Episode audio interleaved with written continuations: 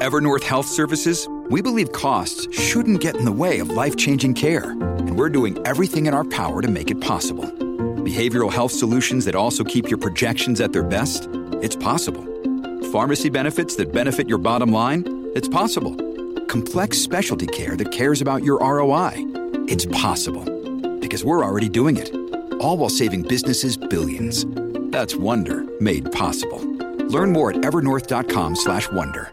ツッコミニュースランキング。はい時事問題から芸能スポーツまで突っ込まずにはいられない注目ニュースを独自ランキングでご紹介します。まずはスポーツなんですが、はい。えー速報が入ってまいりました。アメリカ大リーグエンゼルスの大谷翔平が、うん。アナハイムで行われたブルージェイズ戦に、えー、2番指名打者で出場しまして1回に今季10号ソロホームランをお打ちました。放ちました。やりましたね。はい6試合ぶりの安打なんですね、そうですよね。うん。2年連続の2桁本塁打に到達したということ素晴らしい。はいおめでとうございます、はいえーでは続いてです。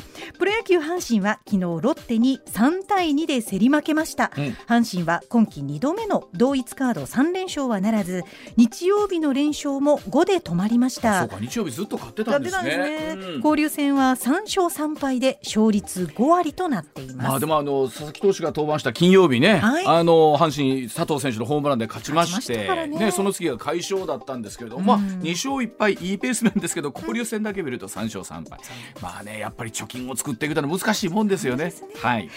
えー高校野球の春季近畿大会は昨日決勝戦が行われました、春の選抜優勝の大阪桐蔭と去年の夏の甲子園で優勝した智弁和歌山が対戦し智弁和歌山が3対2で勝って優勝しました、大阪桐蔭の公式戦の連勝は29で止まりました。あの高校野球の公式戦29連勝ってすごい記録だと思うんでねえすよ。そうですよね。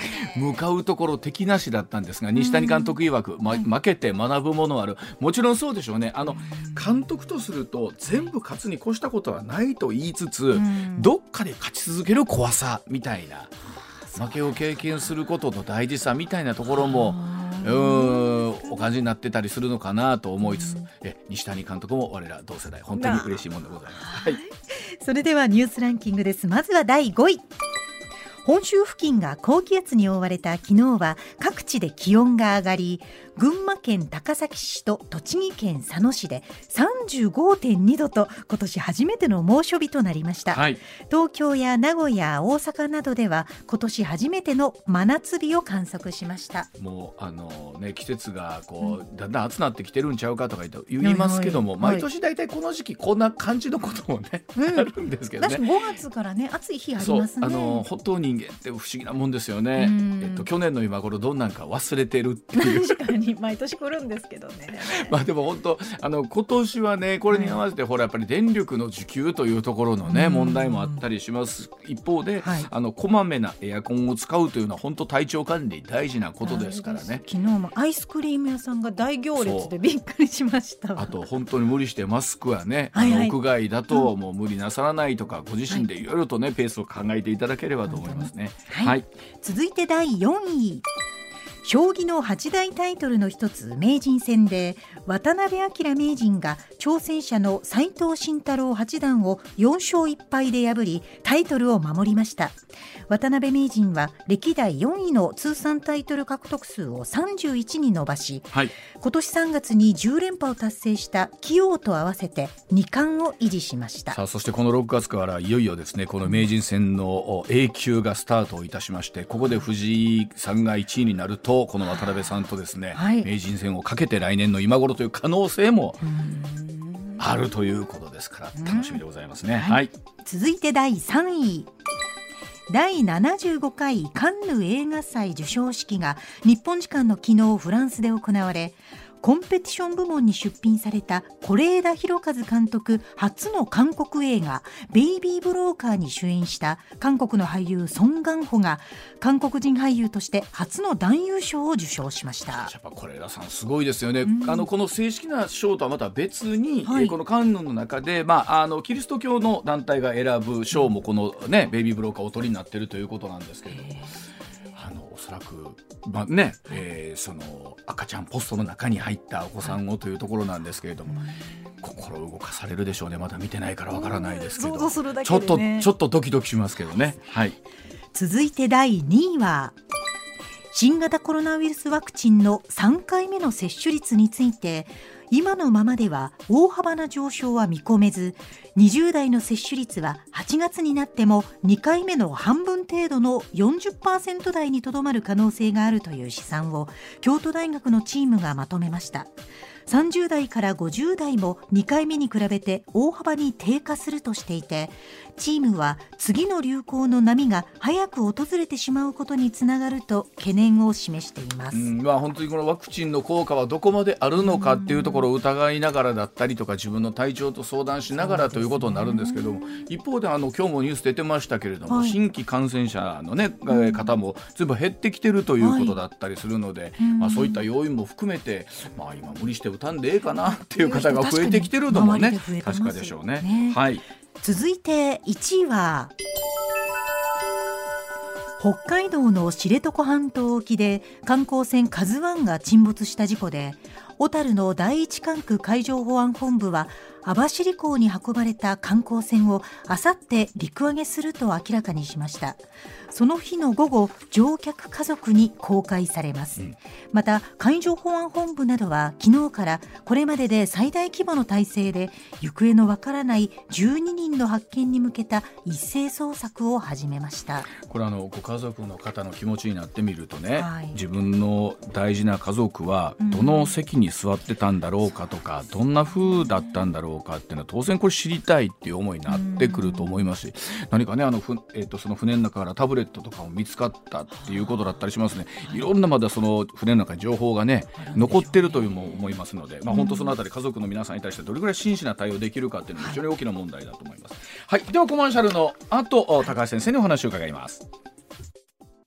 さあ時刻6時25分回りました。ここからは高橋よし先生でございます。高橋さんおはようございます。おはようございます。今週もよろしくお願いいたします。はい、よろしくお願いします。はいまずはこちらからです国連の安全保障理事会北朝鮮制裁決議を否決。国連の機能不全はいつまで続くんでしょうか。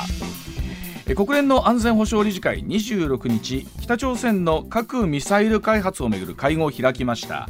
えー安保理決議が禁じる北朝鮮の弾道ミサイルの発射を受けてアメリカが提案した北朝鮮への制裁を強化する決議案を採決しました。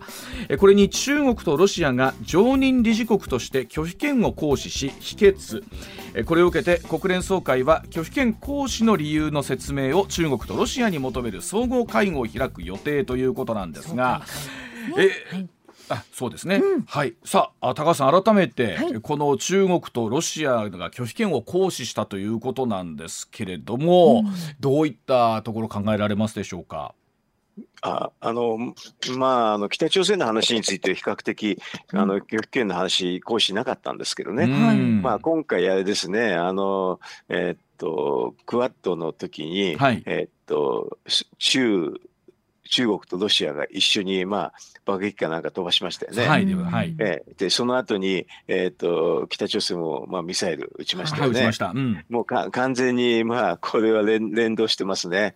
うんだから、あの、北朝鮮も一緒にやってるんだぞって意思表示したら、はいいや、それではまあ、中ロがそれに応えたって、そんな感じがしますね。どうでしょうここにして明確な色分けができてきたということなんでしょうかねでき。てきてますよね。あの、要は、えっ、と、民主主義国とうん。先制国家との戦いっていう、そういう構図がもうすごくはっきりしてきましたね。あのでも高橋さんこの色分けはこのええ。特にウクライナ侵攻以降ということになるんでしょうけどこの12か月ではっきり出た感じですねこれもうね。そうですね。お分かりだと思いますけどね。すごく出てますね。はあ、でもとなってくるとですね、このはい。改めて国連は今後どういうふうになっていくのか、もうどどんなだから要するにこうやってあの安保理の話はですね、うん。ずっと常任理事国があの拒否権を行使すれば全く機能しないっていうのは前から言われてたんですけどね。はい、そその行使しないっていうのが、まあ、あの5カ国のうち2カ国が先制国家なんでね、ねあのそれはすごいはあもうほとんどもう一生一致しないっていうことになっちゃうでしょうね。やってしますますよね。ねであのこれね、えー今えーいわゆる拒否権をえー使った場合、どうしてその拒否権を使ったかっていうことを、うんうんうんえーまあ、説明するという総合会合があるということなんですけど、まあそれは説明なんかいくらでもできますからね。でこれしたところでどやねんっていう話ですよね。何の意味もないしね。まあだよからもううん。国連はだからもう機能不全っていうかそれがもうものすごく明らかになっちゃったわけですよね。はい。だから日本で国連国連って言ってる人ってうん。あれですよね。たくさんいるんですけどね。うん。まあそういうのは全部お花畑っていうかね全く意味がないってことが分かっちゃいましたね。これまあ例えばバイデン大統領もね日本の常任理事国入りをサポートするというようなお話、意味意味がないですよ。ね でこれ例えば、はい。それこそ、まあ、バイデンさんの中ではうん。新たなその、まあ、国際的な秩序を作る枠組みみたいなのってなんかこう考えたりするんでしょうかね。アメリカっていうのは基本的にはそういうのは考えないですね。アメリカは考えない。んですかえー考えないですね。あのそれで考えるのは日本だけだと思いますよ。他の国っていうのはそんな国連なんて別にあのなんてって感じなんでね。でもそのそもそも日本であれですよ国連っていうのは、な何の訳訳語になってるかっていうのはちょっと、うん。あれはちょっと独特ですよね。うん。はっきり言ってあれですよね。第二次世界大戦の連合国っていうだけですからね。はい、連合国っていう意味なんですよ、 United Nations Unite d ってそれをまあ適当にやなんか外務省の官僚が訳してね、うん。いいイメージを振りまいたってだけですけどね、うん。日本でね。うん。全然違いますね、本当はね。逆にね、えっと、そのじゃあ他の常任理事国の中では、はい。ここの騒動がっていうかこれまでっていうのは国連に対するえスタンスっていうんですかね。そんなに大きなものと考えてなかったってことなんですか、それにに日本だけですよ、あれ、国連、国連っていうのは。はあでもなんかいろんなまあもちろん国連総会だなんだって言ったらまあ国際的なニュースになりますけれども、はい。そんなにニュースにするのも日本だけだと思いますけどね。日本だ。けですか。なんですか、はあ。そんなに別にあの他の国ですといろんな中の一環ですからね、うん。国連なんか決まって国連を認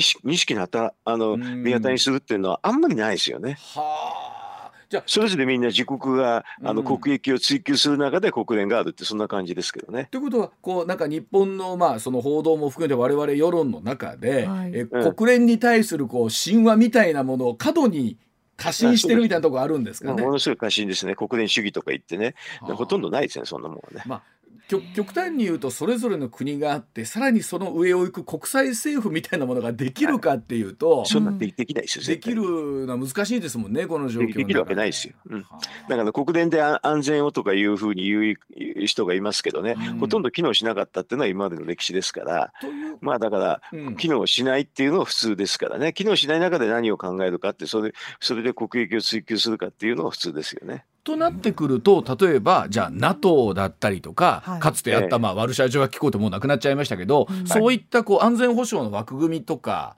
みたいなものの方が、うん。えーより、えー重要だということなんでしょうかね。そうですよ。ああのだから安全保障の枠組みにするときに NATO って集団的自衛権ですけどね。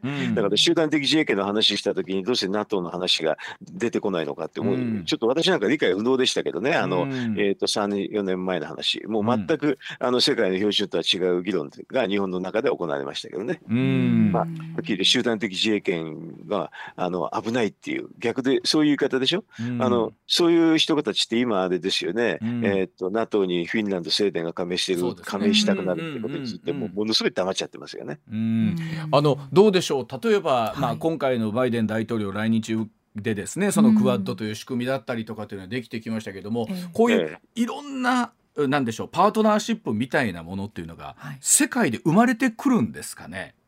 あそれはあのだってこあの国連のウェイトがどんどんどんどん下がるから、うん。あのしっかりした安全保障の枠組みっていうのであ例えば NATO みたいなのに加盟するとかねそういう動きになってきますよね。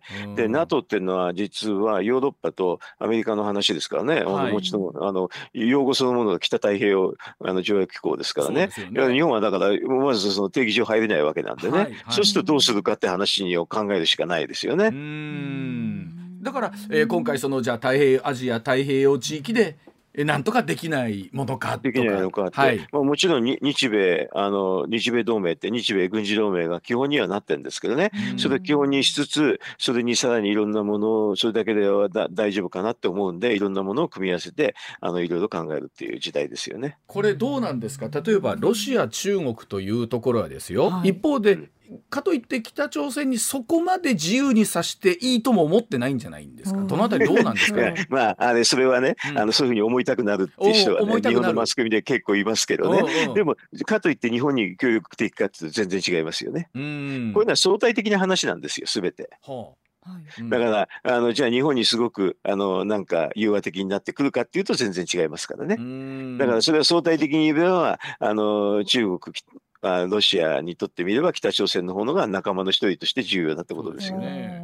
だから例えばあの中国とロシアがね、はい、北朝鮮のためにですねこう経済制裁もちょっと緩和する方がいいんじゃないかっていうことで、うん、例えば原油の輸出上限なんかもですね、えー、そんなに厳しくしなくてももうちょっと上げてもあの、ね、輸出してもいいんじゃないかみたいな話になってますけどこうなるとずいぶんまたあの枠組み変わってきますもんね。あだからもともと枠組みってそんなもんなんでね、だからそれはちょっと幻想なんですよ。あの国連で中心でいろんなことができるっていうこと自体が。うん。まあ、だからもともとできないんですけどね。それができないのがよりよりあの今回のウクライナの話でより鮮明になったってそんな感じですね。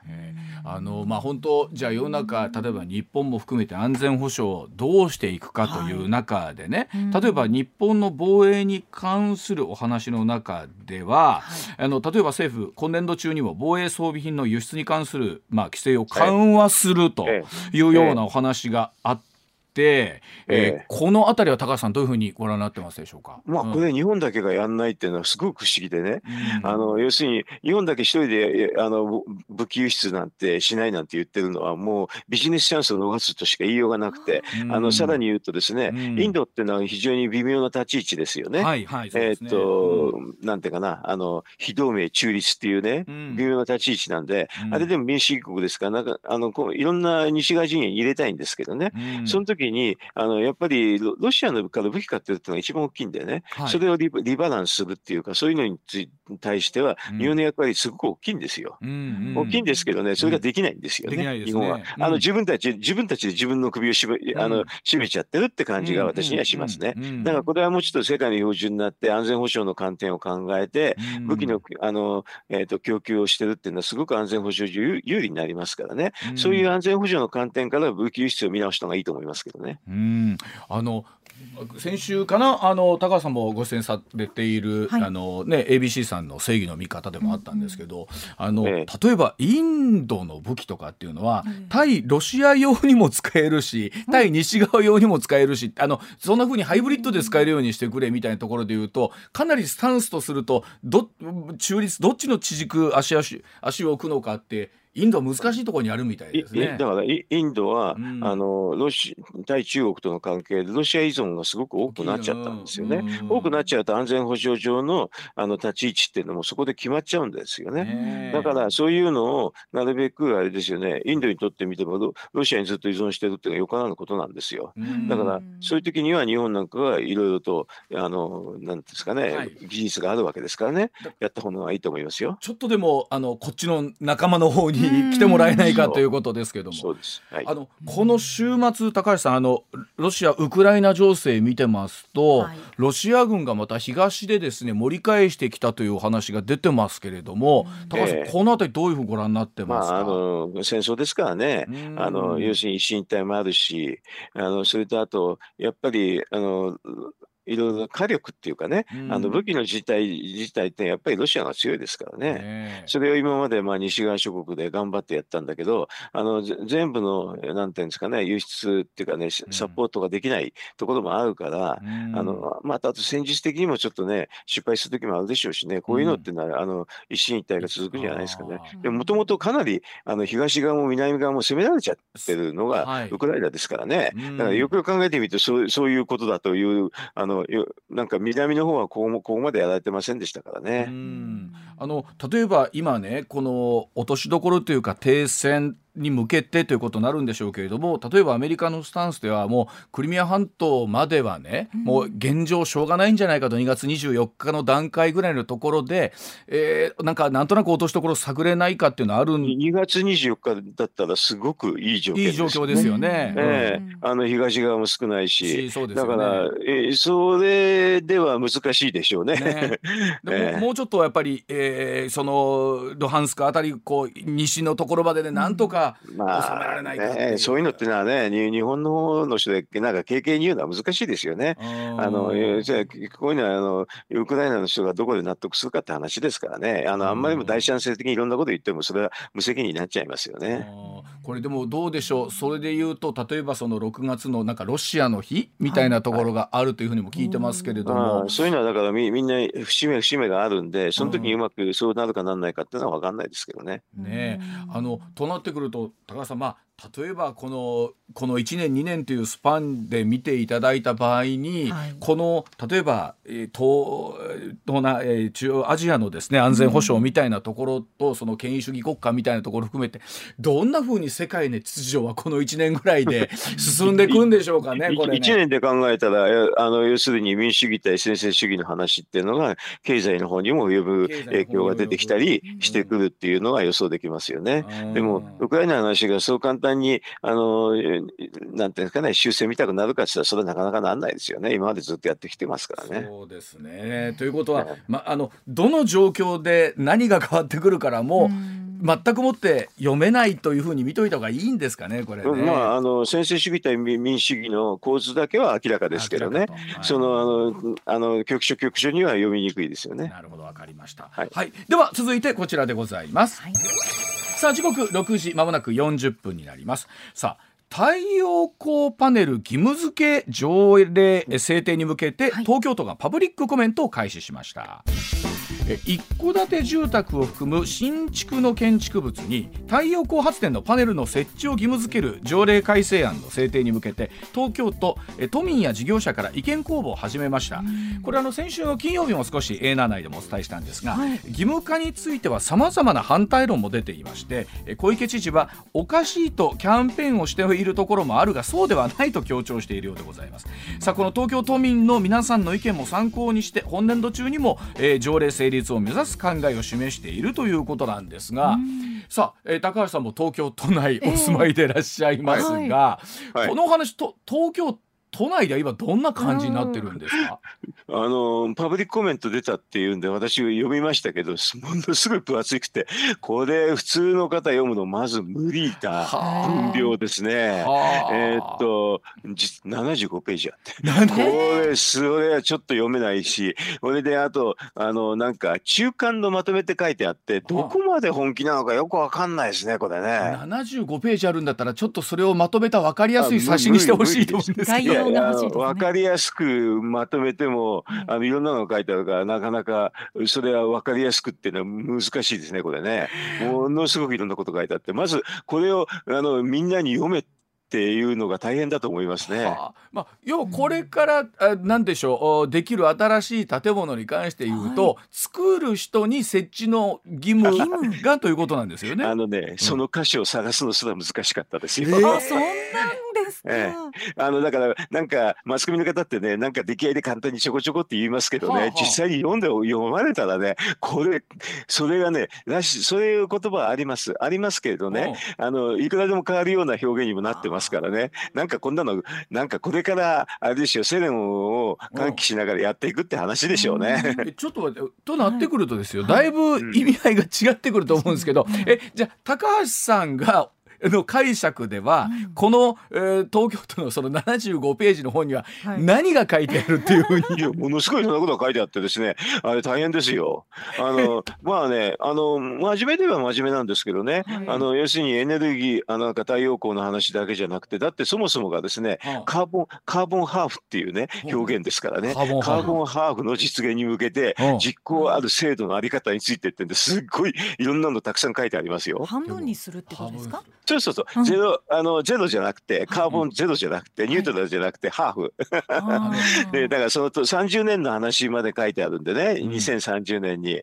だからこの総論はですね、まあそんな普通ですよね。あの、考えてみると東京でできることがあるという話を、うん。まあ、たくさん書いてあって、その中の一個として、うん。えーっと、戸建てのお話について、まあこれ全部じゃないんでしょうね、ですけどね、確かに今おっしゃったような業者に対する、はい。あの業者で大きいところだけををまあターゲットとしておりますね。うんでもそこで頼んだらあのそのコストは必ず上乗せになりますよね。そうですよね。ええ、だからこれあのと都民にはややあのなんか義務課してないなんて言うんだけど、うん。事実上あれですよね。そね。あのそこにかかっちゃいますよね。え。ということはこれ小池さんの狙いは何なんですか、あのだからちょっとそこが分かりにくくってですね、ものすごく分厚いくてあれですよね。いろんなことが書いてあるからまああれじゃないですか。環境の小池っていうのをアピールしてしてるっていうのが 普通の理解だと思いますけどね。それにすると75ページはかなりの作業だと思うんですけど。も、これ大変ですよ。だから私もねこれ出たからねまあ一応よ読まなきゃと思って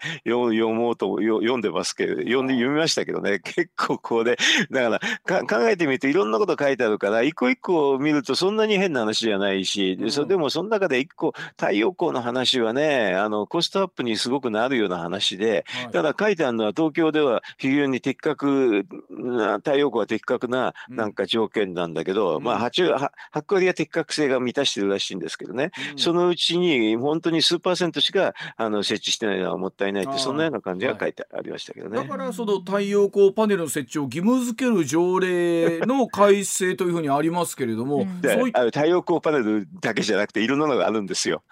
あの要するに環境けあの環境確保条例っていうのがあってね、それだから、えー、と正確には都民の健康と安全を確保する環境に関する条例ってやつだからすごいああのもう膨大でいろんなのが多岐にわたっております。その中の一部に太陽光発電のパネルが入っていると。そうですね。ああの他のところでいくと例えば断熱回収みたいな話もあるから省エネのね。ー。あのだから結構まともな話はそこそこにあるんですけどね。ちょっと分かりにくいのはやっぱりこれやるけど補助金どのくらい出るんでどのくらい政策をであの力入れるのかってところは全く分かんないんでだからここの評価しづらいんですよね。そう。ですよね。言ってる話はごもっとも長期的にはごもっともっていうのが多いんですよ。うん。でもそれでいてその分でお家買うのに値段上がるとかやれ修理するのに金かかるとかっていうとう。極端に言うと東京都が全部出しますからやりますって言ったら一つの考え方かもしれませんけど。ね。ええ。そうすると分かりやすいんですけどね、こうんこがあのどのくらい補助があるのかとかさっぱり分かんなくて、う。んこれで分かんないながらも要するに太陽光はあれですよじょじょ場合によっては10年で元が取れますからって書いてあったりね。これはちょっとミスリーディングだと思いましたけどね。まあ、一方で例えば小池さんとかは10年で太陽光パネルがねすぐ傷んじゃうみたいな話があってそれも行き過ぎじゃねえかっていう話も。それはうん。太、それはあの私の家は実は太陽光パネルをね2012年にあのもう一番あの買い取り価格が高い時にやりましたんで。ということはもうちょうど10年じゃないですか。うん。あ全然全然それはあの最初聞きましたけれど、うん。あの耐用年数は、えっと、法定の耐用年数だって17年ですからね。はあのメーカーベースで聞くと2 3 0年は大丈夫って言ってましたよ。あのどどうなんですか？高橋さんつけておられてみて、そのあそれは買い取り価格に依存しますよ。そうですよね。あのそれで私の家はちょっとね天井あの屋根っていうかね屋上が、うん。あの広いんであの要するにばちゃんと、うん。あのあ結構たくさんやってるんでら。その意味ではそれで買い取り価格がすごく高かったですかあららね。あらいいじゃないですか。元が取れる。えだ。からただい今は今だったら全然そうじゃないでしょう、ね最初の時も補助金が出てさらに買い取り価格も高いんで、うん。そういう意味ではもう回収はできちゃってるんですけどね、うん。それはちょっとその条件に依存しますよね。あの補助金と買い取り価格によって。このルールがここにもね本当なんかコロコロ変わるじゃないですか、その買い取り価格とかにしても。あの買い取り価格もね最初やった人はものすごく儲かりますけどね。最近はそうでもないですからうね。ん。あの実際東京都って今お話してましたけど条件としてはいい条件というのはその日照とかの条件はいいんですか？東京都って。うんえっ、とね都心は悪い悪いんですけどね、うんあの私のいるところとかとかになると結構いいです。あはー。あのこれ要するに晴天が多いってことですね。はあ。これでも実際再生可能エネルギーっていうものとかこういった自然によるものっていうのはえ言ってもなかなか読めないところもありますよね。天候とか。それだからベースロード電源にはならないですよ。ね。ででも私の家で行くとあの日中でしたら、うん。自分の家よりかははるかに発電量が多多いんで、へええ。え、あの自分の家の発電量はかなり超えちゃいますからね。そういう意味ではもうもう儲かりますよ。あそうですか。ほなあ夏場それとあと、うん。あの買取価格に依存しますね。買取価格が高かった時にはすごく儲かりましたっていうのが正確ですけどね。これどうでしょう？それこそこのお話っていうのは東京都の中でまあ今後どう進んでいくのかわかんないですけれどあも、の多分だからどのくらい補助金があるのとかそういうのをちょっと言ってもらわないと判断がしづらいですね。そうですね。でそのあたりはまでは踏み込んでないんですか、そんな書いてないですよ。パブリックコメントだけだけですから、これ予算措置みたいな話は書いてないから、そこは分かんないですね。なるほどな。でこれそれこそおっしゃるように世論を見ながら、うん。えその軌道修正していくわけですか。そりゃそうでしょう、ね。絶対にこれは。うん。あのそのあたりやっぱり小池さんとしてみれば今おっしゃったうん。環境の小池をアピールしたいっていうところうん、が。というの違う、というのがすぐ思っちゃいますよね。あのそれでえわ東京にエコだってとこあってね、うん。あのそこに小池さん住んでんですけどね、うんそれでエエコハウスって自ら言ってますからね。ううまいこと言ってるのかう うまいことそうそういううまいんだあのあの人は。あのしかし選挙が近くなると小池さんの名前はまた出てきますね。ねえ本当にねだから何考えてるかよくわかんないところは正直言ってありますよ。それで前にね、うんあの7つのゼロの公約なんて言って言ってたんですよ。うんうんなんかなんとかをゼロにするなんとかをゼロにするってなんかもう混雑をゼロにするとかいろいろ言ってたんだけどああああ全然達成できなくて達成率ゼロとか言われてね。だからゼロの公約なのに達成がゼロだろとか言われたことがありました。まあ正確に言うと7つのうちで1個だけはできたんですけどね。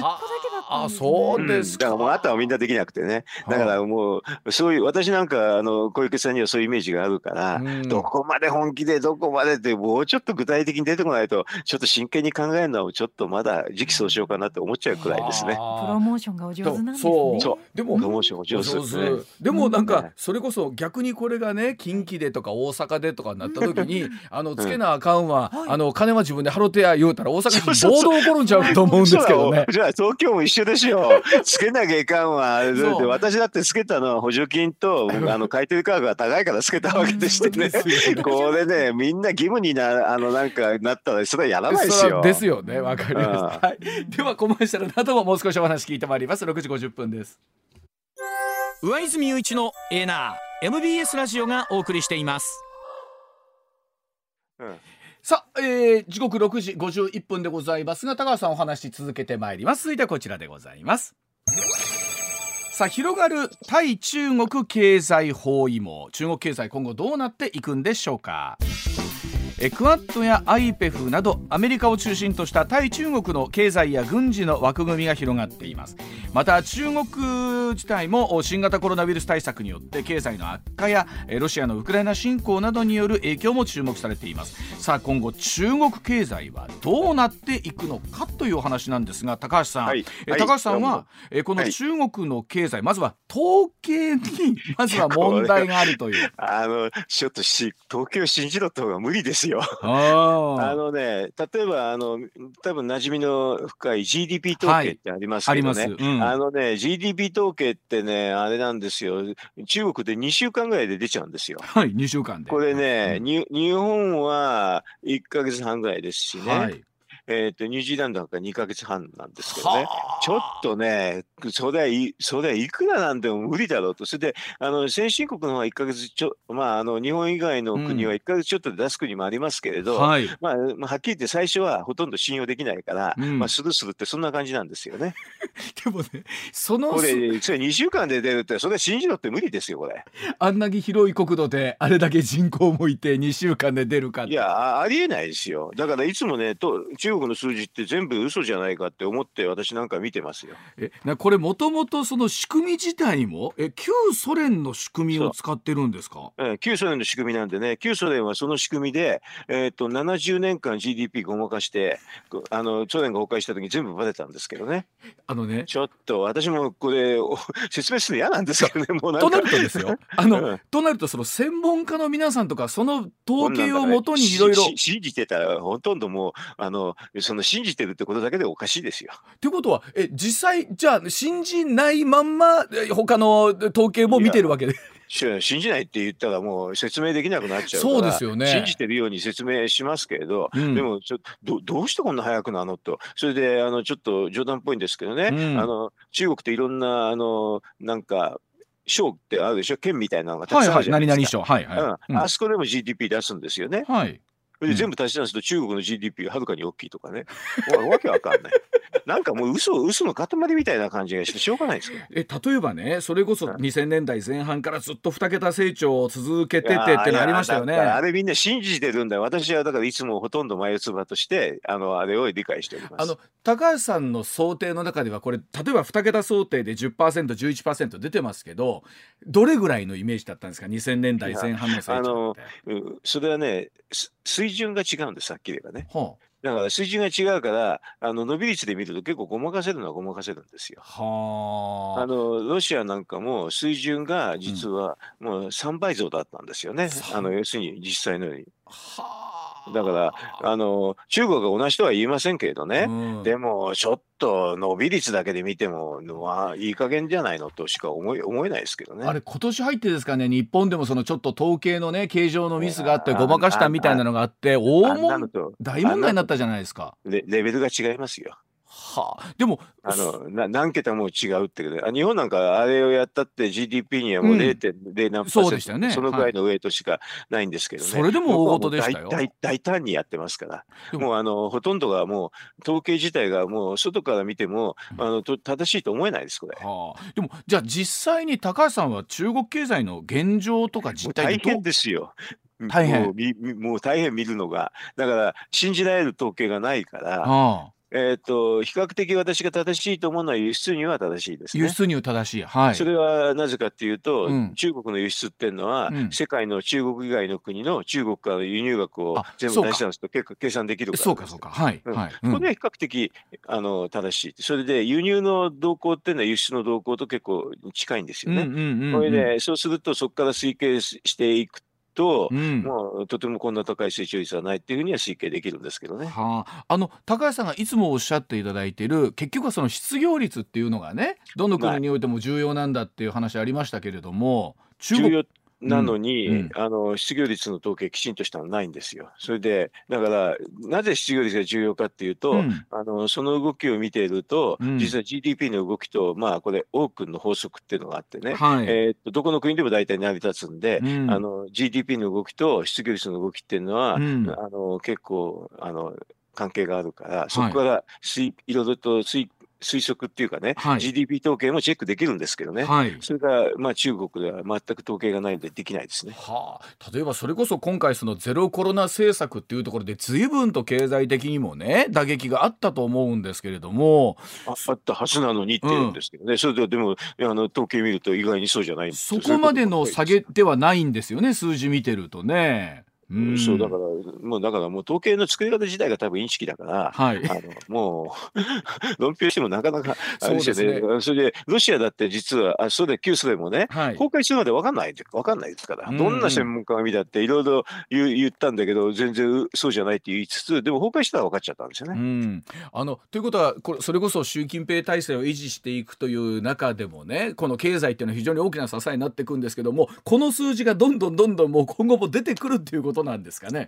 うんそうですねだからその度にうんあのた多分本当じゃないだろうと思いつつ本当のを推計するんですけれど、うんそこは結構簡単じゃないですか大変ですよね。これど今後例えば日本経済と中国経済って非常にまあね結びつき強い中ですけどどうなんでしょう？中国依存っていうものはまだ続いていくんでしょうかね？それはあのあの民主主義国と専制主義国のうん話っていうのはデカップリングが多分長期的にはいくんで、だんだんだんだん中国離れしてって、うんあのいくんじゃないですか？はあ。今まであの中国でみんな投資しちゃって、うん。あの中国依存高かったですけどね。たでね。でもまああの中国依存っていうのを減らすっていう方向なんじゃないですか？中国依存を減らしていく、はい。うん、現実的にでもこうできていくんでしょうかね日本の場合ねその中国依あ存多分経済安全保障といろいろが出てくると、うん。そうなさらざるを得ないと思いますよ。あのそれこそ、えー今回ねできたその IPEF という枠組みだったりとかそういったものっていうので対中国包囲網ってあるんですけどこういったところと、高橋さんどうなんでしょう？ああの効果っていうものはどういうふうに見ていけばいいですか？IPF 自体はあの、うん、と TPP がもともと中国包囲網として作った、はいね。あの仕組みなんですけどね、はい。アメリカが入れないんですよね、うん。アメリカの国内事情で。うん。入れないんで、それでアメリカがだから TPP の代わりにというふうに、アメリカとしてのね、うん。TPP の代わりっていうので打ち出してきたんですよ。う。ん。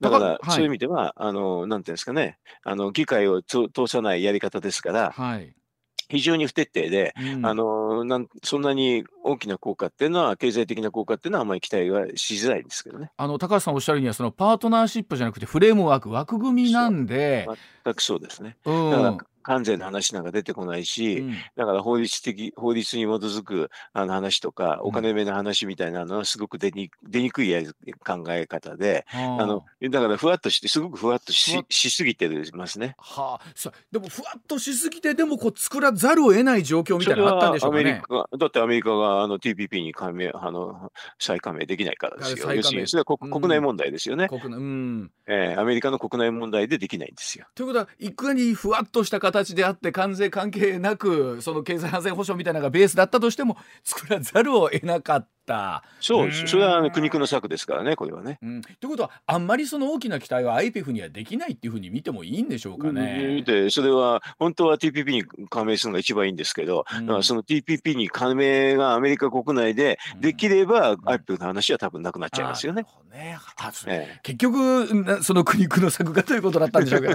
はいわかりましですね。たはい。ではえっ、とコマーシャル、えーごめんなさい。7時の時報の後高橋さんにもう少しだけお話はい。伺ってまいりたいと思います、一旦7時でございますえっと高橋さんは実はプライベートではものすごく映画がお好きで、大阪に来た時にははい。結構ええ。空き時間にええ。普通に映画を見に行くというだけで、そう普通にう梅田あたり、うん、あの場合によっては難波の方まで行きます。からね。で、えーお聞きしたら「新ウルトラマンも」はい。あご多忙に漏れずご覧になったということなんですけれども、それは大体あの封切りした日に見てますえんで。封切りしたに見た？見ました？見ますよ。ええ。はあ僕もあの拝見しましたけれども、はい。結構ねあの、ええ。幅広い年齢層の人言ってましたよね。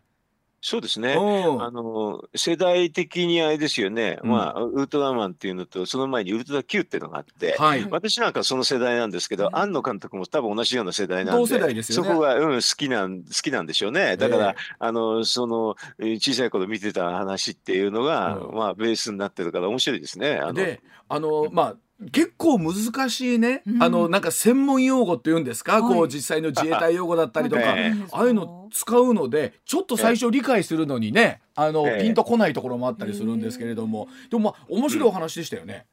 そうですね。あのあれはあのちょっと難しい言葉使うのはシン・ゴジラの時も同じでしたけどね。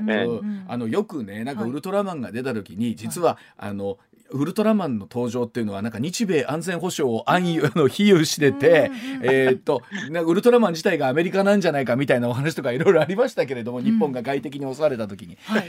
えー高橋さんは今回その新ウルトラマンの一番のポイントって面白さってどんなところにご覧になりましたですか、あの出てる俳優さんで、うん。な長澤まさみさんが出てて、うん。あのもうびっくりする、ね、ネタバレになっちゃいけないから言わないですけど、あのもうネタバレね。してます。あのいいですか？巨大化するっていうのはあの大きい大きくなるのね、ええはい。あれは驚きますよね、やっぱりね。いやあれはでも驚きでしたよねまさかそんな展開かよっていう感じでしたもんね。うん、まあ、あの、だから、お、おも、面白いと面白いですよね。長澤まさみさんが大きくなっちゃうなんてね。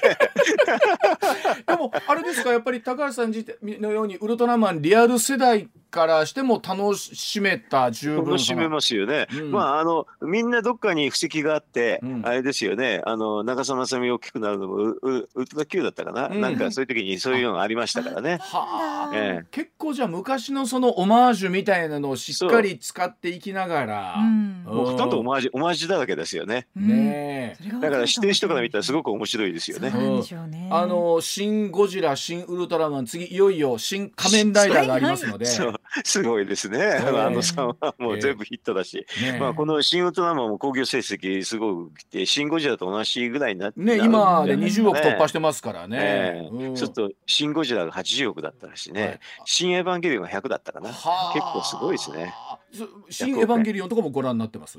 見ましたよ。新バ新エヴァンゲリオン、あエヴァンゲリオンもともとあのず結構漫画が好きだったんではあ見てましたから、ええすごくあの親近感がトップガンご覧になりました？トップガンマーベリック。うんトップガンマーヴェリックも見ましたよ。あれものもううんうんあれもだからトム・クルーズの昔の話から連続ですからね。そうですよね。それであれあれ軍事オタクの人は面白いんですよ。いやわかります。あのそう。ですかでもなんか今の時代とまたね、うん。なんかリンクするまあリンクするところもあってなんですけれども、うん、いや。まあこれもネタバレじゃいけないですけどね、あのはい。でもねあの古い人は勝つんですよあれいは。やーでもあの 最後でもやっぱりあの僕も最後のあのシーンのところに来た時にやっぱりちょっとね魂揺さぶられましたやっぱり。あいやそうですか。いやーあのでも高橋さんあのちなみにはい。今度の、えーなんだっけ是枝さんのあえっ、と名前だ何だったっけ？ベイビー。ええ。あのああいうのあんまり見ない。うん。あの要するに私はもうね、はい。あの SF とかね、うん。はちゃめちゃのが好きなんでね、うですか。んかね、なんか社会問題みたいなのは見ない。ちなみに